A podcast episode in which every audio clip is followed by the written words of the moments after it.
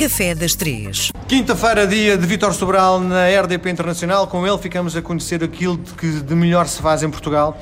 Uma das coisas que eu reparei que neste verão o Vítor uh, se ligou foi uma plataforma chamada um, Portugal, uh, Tasting Portugal. Qual, uh, no fundo, qual o conceito desta plataforma? Na verdade, esta plataforma aquilo que pretende fazer é promover os produtos e os produtores portugueses e as pessoas terem experiências uh, com cozinheiros profissionais a interpretar esses, esses produtos, portanto, a confeccionar esses, esses produtos. Eu tive a oportunidade de ir aos Açores, uh, tive na, na corretora, no, no Atum, uma, uma marca bastante conhecida de atum que as pessoas normalmente veem no, nos, nos, supermercados. Uh, também fui ao, ao, queijo, ao queijo DOP uh, de, São, de São Jorge, portanto, que eu tive, tive, tive em, em São Jorge.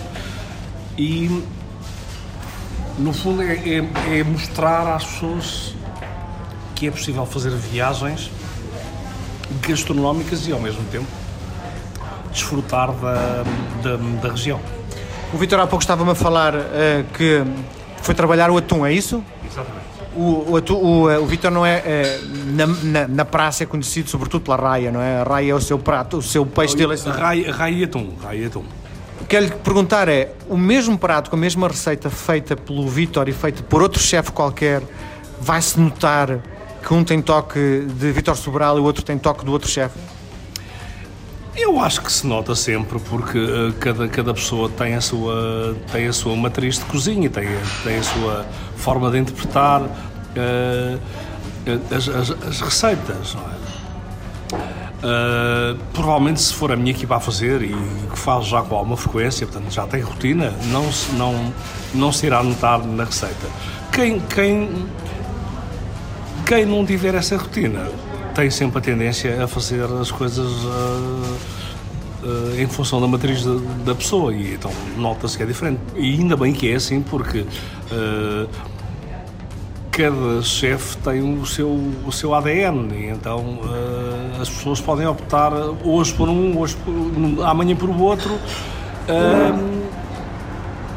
e assim têm experiências, na verdade, diferentes. Não é? Vamos então olhar para o ADN do Vitor Sobral. Aquilo que eu uh, tenho uh, absorvido no, nas vezes que nós temos conversado, temos a ver com, número um, azeite, azeite português, o sal português e o alho. É, eu, eu, se tiver que eleger os meus produtos base, o azeite, garantidamente, o azeite virgem extra, uh, tem um papel muito preponderante Uh, o sal marinho tradicional também, o alho também, o vinho é importante, o vinagre é importante e as ervas aromáticas. Uh, e quando eu digo o vinho, tem que ser um vinho uh, bom, não, não podemos cozinhar com vinhos de má qualidade e vinagre ainda, ainda, é, mais, ainda é mais preocupante se cozinhamos com um vinagre de, de má qualidade. Então, as ervas aromáticas é uma coisa que faz parte até do, do, do, nosso engenho na cozinha, porque as ervas aromáticas dão um aroma uh, aos cozinhados e uh, um sabor que, que, é único. Ainda ontem estive a fazer para uma filmagem uma, uma feijoada com feijão fresco e choco e pus poejos. E depois, passado duas horas, fui, fui provar. Mas, maravilhoso.